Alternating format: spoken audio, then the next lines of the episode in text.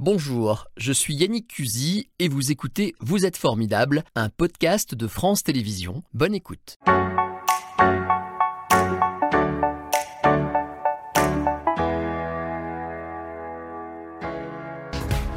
Bonjour Clémentine. Bonjour. Clémentine Colin Richard. Tout à fait. Bienvenue sur le plateau de Vous êtes formidable. Avec vous, on va parler effectivement de chaussures. Euh, on va vous découvrir et on va découvrir cette grande entreprise iséroise euh, qui est installée dans le bassin euh, grâce à votre famille depuis tellement longtemps. 1908, c'est ça la naissance? De Parabout. J'ai pas dit la marque, je le dis une fois. On n'est pas censé donner des marques, tout ça. C'est de l'information. On va pas vendre la chaussure, hein, mais quand même, c'est une histoire régionale. Tout à fait. Alors 1908, c'est la date de création, enfin c'est la date qu'on retrouve la plus loin pour la création d'un atelier qui était tenu par mon arrière-grand-mère et mon arrière-grand-père. Parce que quand on parle de Parabout, c'est la marque, mais euh, l'entreprise s'appelle Richard Ponvert. Richard pour mon grand-père, Ponvert pour ma grand-mère. Donc je salue quand même le clin d'œil de l'époque d'avoir associé euh, sa femme à son entreprise. Alors, ben, on va commencer par vous. Je trouve que, comme vous êtes une femme formidable et qu'on adore ça, nous, les portraits comme ça, on va commencer par vous et on va arriver jusqu'à l'entreprise et vos activités parce que vous n'êtes pas seulement euh, euh, la patronne, on dit quoi, la, la PDG, comment vous dites? Alors, non, en plus, moi, je suis administratrice, je suis au sein du conseil d'administration du groupe, puisqu'on a encore une direction familiale. Et vous avez aussi des responsabilités au niveau national concernant la chaussure en général en France, puisque vous êtes présidente de la Fédération nationale? Oui, alors comme vous l'avez dit, je suis tombée un peu dans la chaussure quand j'étais petite. Alors est-ce que c'est ce qui m'a donné euh, des ailes jusqu'à euh, voilà, briguer les élections là, il y a un an et demi maintenant pour devenir la présidente euh, de la Fédération française de la chaussure? Bon, on va y revenir. Vous êtes née à Tulin, oui. Je ne dis pas de bêtises. Donc, on le redit, vous êtes l'arrière-petite-fille des fondateurs de, mm. cette marque. Donc, vous en êtes logiquement l'héritière. comment ça s'est passé au début? Parce que j'ai noté que c'est votre arrière-grand-mère, en fait, qui a, qui, a eu, qui a créé au départ. C'est elle qui a eu l'idée en premier? Alors non, on va quand même euh, rendre à César ce qui est à César. C'est quand même mon arrière-grand-père, Rémi Richard, qui était euh, cordonnier. En fait, on avait beaucoup de cordonneries et des shops de cordonnerie dans le village familial d'Iso. Et il s'est passionné en fait pour ce métier euh, de cordonnier. Il était ouvrier coupeur, même exactement. Mais rapidement, il a voulu devenir, on va dire, son propre patron.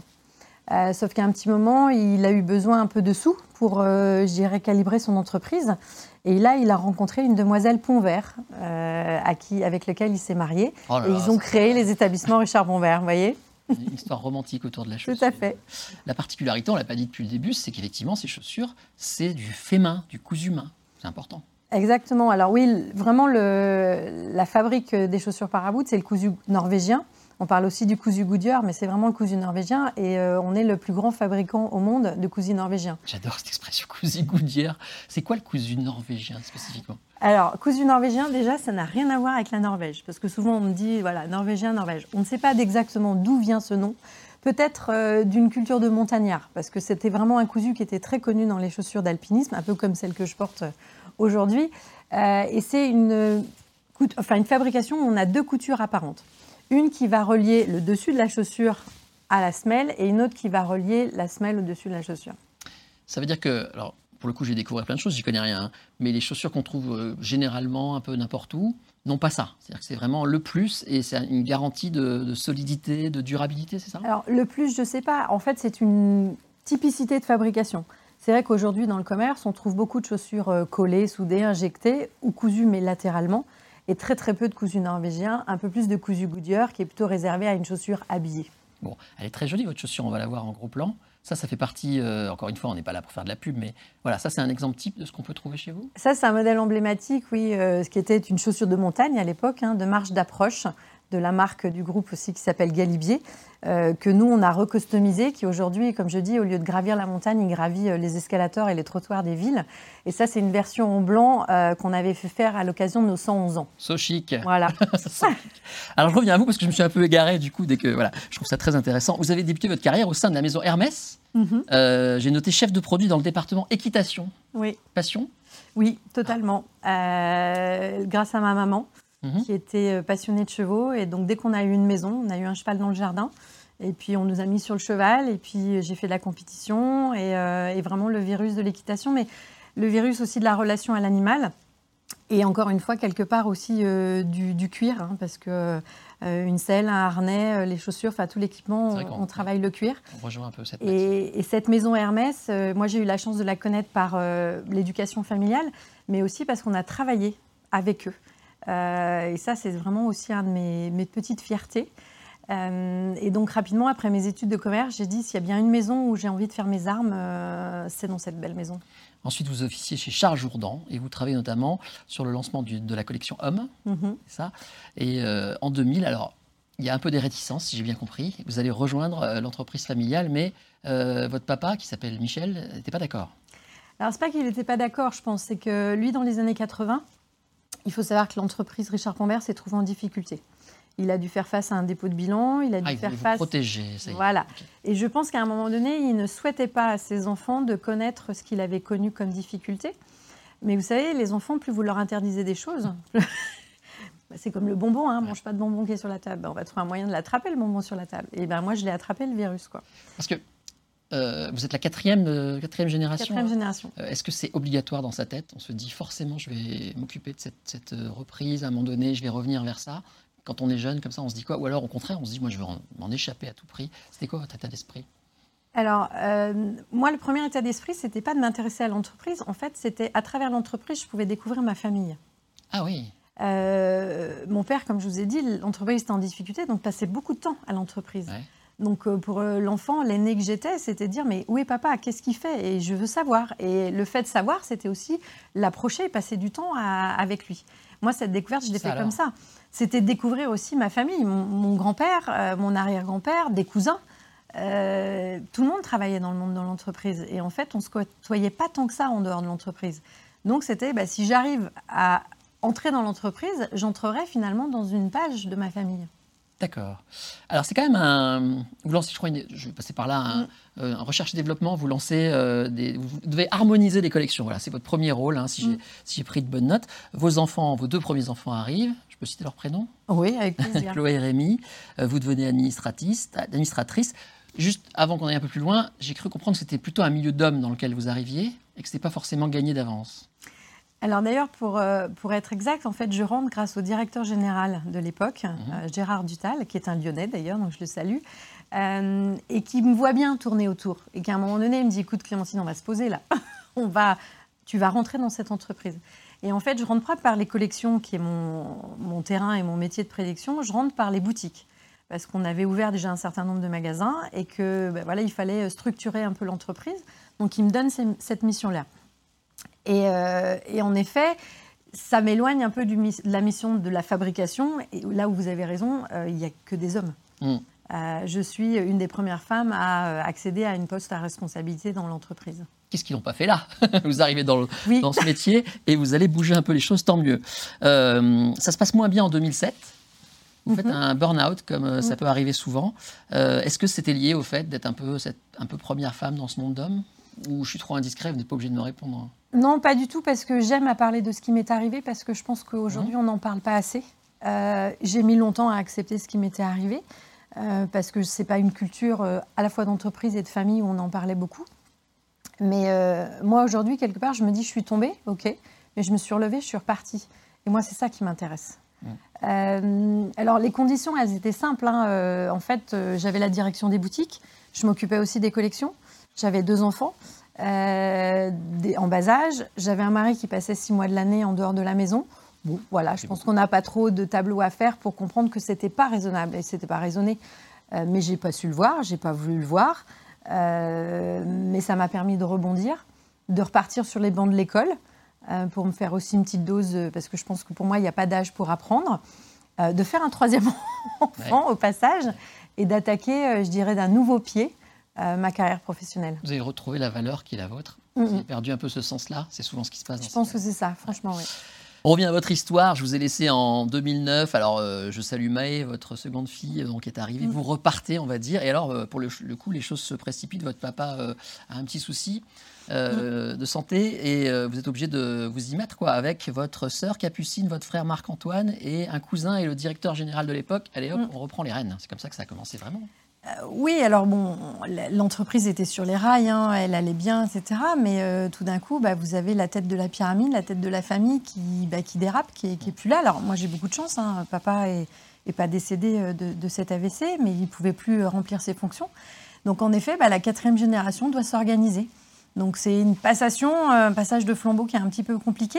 Mais par contre, ce qui est super, c'est de voir la solidarité avec une sœur qui, capucine qui n'était pas du tout dans l'entreprise, mais qui revient euh, autour de la table avec nous. Qui vouliez retrouver la famille euh, à fond. Quelque part, voilà. Euh, Marc-Antoine qui était dedans, Frédéric aussi. Et, on dit, bah, qu'est-ce qu'on fait quoi? Comment on reprend les rênes? Et on rebâtit une gouvernance d'entreprise. Alors vous dites volontiers à propos de votre papa que le succès de la marque, c'est lui, quoi. C'est dû à lui. Ah bah, alors, le succès, on va dire, il y a de l'ADN de mon arrière-grand-père, de mon grand-père.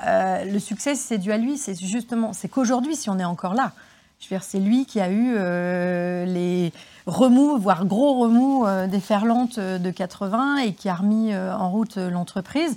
Alors, aidé par des phénomènes, hein, la mode qui nous vient d'Italie, on a des costumes stricts, tout d'un coup on vient à la laine, au tweed, enfin au velours côtelé, et il faut une autre paire de chaussures que ce qu'on avait. ils connaissent, voilà, ils connaissent Parabout, ils viennent, voilà, et, et on repart. Mais on est encore là aujourd'hui toujours à un capital 100% familial. Euh, et toujours le Made in France au cœur, c'est votre marque de fabrique. Oui. D'ailleurs, vous avez fait des investissements, je crois, oui. pour pouvoir rester là? Eh ben, en fait, euh, on avait deux entreprises, une sur Uso, une sur Tulin, hein, qui sont les deux bastions familiaux, mais c'était compliqué de gérer deux sites. Et puis des sites d'une centaine d'années, euh, forcément, pour les mises aux normes, pour la continuité, c'est compliqué. Donc en fait, il y a un peu plus de 5 ans maintenant, on a ouvert une nouvelle entreprise. Ça ne s'était pas fait depuis 40 ans en France. Et on a créé euh, voilà euh, l'usine que vous connaissez aujourd'hui de Parabout sur Saint-Jean-de-Moiran. C'était un investissement de 10 millions d'euros. Alors on ne se rend pas vraiment compte, nous, mais mm. évidemment, c'est assez rare, surtout dans ce monde du textile hein, qui a beaucoup souffert en France. Oui, alors euh, c'était d'autant plus rare pour nous que c'est la première fois que la maison Richard Ponvert a refait appel aux banques qu'on n'a pas pu financer par nous-mêmes. Vous avez de la facilité à trouver de la main-d'œuvre parce que pour fabriquer un peu à la main comme ça, il faut des gens. Euh, oui, alors euh, souvent on me dit oui, mais il y a plein de machines dans vos entreprises. Oui, mais je ne connais pas une machine où vous appuyez sur un bouton et de l'autre côté la chaussure elle sort toute faite. Ça, ça n'existe pas encore, en tout cas pas sur le territoire euh, français. Et puis nous on aime ces mains, voilà, qui vont avec des femmes, avec des hommes. Certes, il y a une machine pour faciliter, pour aider, mais sans la main de l'homme et les 150 opérations étapes d'une fabrication de chaussures, impossible. C'est pas possible. Alors vous les trouvez ces gens? Eh bien, écoutez, on, fait tout pour, en tout cas, euh, en travaillant beaucoup autour euh, de notre marque employeur, euh, de la famille qu'on est, en communiquant aussi, parce que finalement, en fait, il faut montrer qui on est, il faut montrer ce qu'on fait, si on veut que les gens s'y intéressent. et ça, c'est le gros challenge aujourd'hui. Mais on est assez content. Les résultats depuis quelques temps sont vraiment probateurs sur le nombre de CV simplement qu'on reçoit ou l'interpellation des gens. Bon, ça donne envie. Alors, le 16 juin 2021, vous êtes nommée présidente de la Fédération française de la chaussure. Ça représente 120 entreprises, c'est ça J'ai pris des notes parce que je ne la connaissais pas. À quoi ça sert la Fédération de la chaussure? On se réunit et on dit euh, en France, la chaussure va avoir telle forme, je ne sais pas, j'imagine n'importe quoi. Non, alors euh, les fédérations, euh, c'est quelque chose de, très ancien en fait. Hein, et c'est vrai qu'aujourd'hui, on, a du mal à, comprendre ce qu'elles apportent, ce qu'elles peuvent apporter mm. dans, le paysage. En fait, c'est simplement que bah, tout seul, on va plus vite, mais à plusieurs, on est plus fort. Mhm. Et à plusieurs, on, vit plus facilement l'adversité. Donc à l'époque, c'était une adversité qui était essentiellement euh, sociale, euh, juridique. Bon, ça, on a tous mis plus ou moins des choses en place dans nos entreprises. Mais il faut voir aussi que la Fédération de la chaussure, c'est des TPE, des toutes petites entreprises, et c'est quelques grands groupes. Et on a beaucoup de masse de TPE, PME. Euh, qui n'ont pas forcément les ressources. L'entreprise en France en général. Hein. Exactement. On repose quand même beaucoup. On parle beaucoup des grands groupes, mmh. mais euh, le tissu moyen, c'est la PME. Quoi. Voilà, exactement. Euh, et, là aussi, bah, on a besoin de s'entraider. Il y a des sujets sur lesquels faire face tout seul, c'est pas évident. Mmh. Donc, on peut s'échanger des bonnes pratiques. C'est pour porter aussi une voix au niveau de nos gouvernements. leur dire bah, comment ça se passe sur le terrain, remonter l'opérationnalité, mmh. et puis faire briller aussi. Alors le Made in France, il n'y a pas que ça. Parce que dans les entreprises que je représente, il y a des entreprises qui fabriquent, mais il y a des entreprises qui ont simplement fait le choix de déposer leur marque en France et de fabriquer ailleurs sur le bassin européen, par exemple. Mais à la base, ce qu'on vient chercher, c'est quand même cette signature du Made in France, du fabriqué en France. Et ça, bah, soit on se bat pour qu'il y en ait au moins quelques-uns d'entre nous qui survivent et qui fassent progresser ce Made in France, soit à un moment donné, on laisse mourir le territoire français, mais on laissera mourir cet adage, cette créativité à la française. C'est une combattante. Alors, euh, j'ai plein de choses à vous demander, mais en gros, vous l'avez dit, quand vous avez repris cette présidence, vous vouliez casser les codes. Euh, vous avez même dit, euh, il y, a, y, a plein de jeunes et plein de femmes dans la chaussure et ça se sait pas. Non. C'est vrai que ça se sait pas du tout. Non. il faut oser, s'entourer, il n'y a pas de mauvaises questions. Ça, c'est ce que vous dites aussi à propos d'un autre sujet, parce que vous avez aussi rejoint le MEDEF, ou le vilain MEDEF qui a si mauvaise réputation, qui est en fait le, voilà, le regroupement des grands patrons. Vous en faites partie. Ça sert à quelque chose, ça? Pour moi, c'est encore une façon de, de, porter une voix, en fait. Euh, moi, j'ai été euh, très flattée, honnêtement, euh, bah, comme de votre invitation, un peu sur le fait qu'il soit bah, penché sur ma candidature, sur ma fédération, ouais. qui était une, la première fois hein, qu'une fédération du cuir euh, rejoint la table, la table du MEDEF, et qu'on ait une voix à porter. Alors, on n'a pas une voix peut-être aussi forte que les autres, mais c'est un début, c'est un pas, et, et, ça montre qu'on est visible. Et à quand moi, une femme patronne des patrons? Alors, écoutez... Ah aussi, travail, hein. Sûrement. Enfin, on en a eu, hein, euh, voilà. Enfin, dans les grands patrons, il y a très peu de femmes. Hein. Oui. Très très peu de femmes et il faut vraiment que ça change. Euh, alors, il y a plein de choses, mais vous faites aussi du conseil pour entreprises. Et j'ai noté que vous défendez euh, une mentalité positive. Vous dites ce qui m'intéresse, c'est le relationnel. Ensemble, on va plus loin. J'aime Mm. beaucoup cette phrase et ça va très bien avec l'émission. C'est votre truc, c'est le partage, quoi. Oui, et puis moi, je l'ai connu en tant que dirigeante. Vous savez, on parle souvent de la, solidarité, euh, la solitude du dirigeant, pardon. Ouais. Et justement, j'aimerais une solidarité entre les dirigeants pour convaincre cette solitude, parce que euh, aujourd'hui, on est, il faut parler à ses salariés, il faut partager avec eux. Un dirigeant ne peut pas tout partager, c'est pas possible. Ça, c'est une utopie. Je suis désolée, quoi. Euh, mais en même temps, on va pas tous avoir un psy ou un psychologue pour partager. Donc, euh, moi, je pense que entre nous, entre dirigeants, on peut déjà. Alors, comme je dis, des fois, ça ne trouve pas la solution, mais de savoir que le dirigeant d'à côté, même des secteurs très différents, partagent les mêmes questionnements, les mêmes problématiques que soi, ben, je peux vous dire que ça évacue déjà un peu l'eau de la tasse et on évite qu'elle déborde. Bon, en tout cas, vous êtes fort sympathique comme patronne. on est presque à la fin de l'émission. On va quand même regarder la photo. On vous a demandé, vous avez moins d'une minute pour me dire pourquoi vous avez choisi Agnès Poncé-Marchal. Allez-y. Alors euh, Agnès, euh, nos chemins se sont croisés en 97 quand j'ai rejoint la maison Hermès où Agnès euh, officiait pour, en tant que directrice de la chaussure. Ouais. Et elle s'occupait de tout l'accessoire. Et tout au long de mon parcours, que ce soit chez Hermès ou, ou, encore maintenant, on échange. Elle est comme moi très ouverte sur la création, sur les jeunes, sur ce notion aussi de donner à l'autre.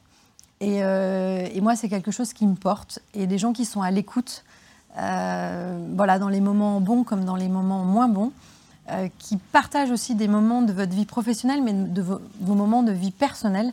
Et pour moi, c'était vraiment important parce qu'aujourd'hui, elle est encore là. Euh, D'ailleurs, clin d'œil, on, on, fait une action pour une association qui s'appelle le, le Haut Tambour sur Lyon, qui est un foyer de refuge pour femmes. Il bah, faudra qu'on se revoie. Euh, voilà, et vous voyez, on, on, agit aussi pour ça. Et ça, c'est qu'une solidarité. Et moi, c'est ce que vraiment Agnès est un modèle pour moi et j'espère pouvoir euh, lui ressembler. Eh ben, c'est dit, c'est dit. Que de femmes formidables dans cette région. C'était Vous êtes formidable, un podcast de France Télévisions. S'il vous a plu, n'hésitez pas à vous abonner. Vous pouvez également retrouver les replays de l'émission en vidéo sur France.tv.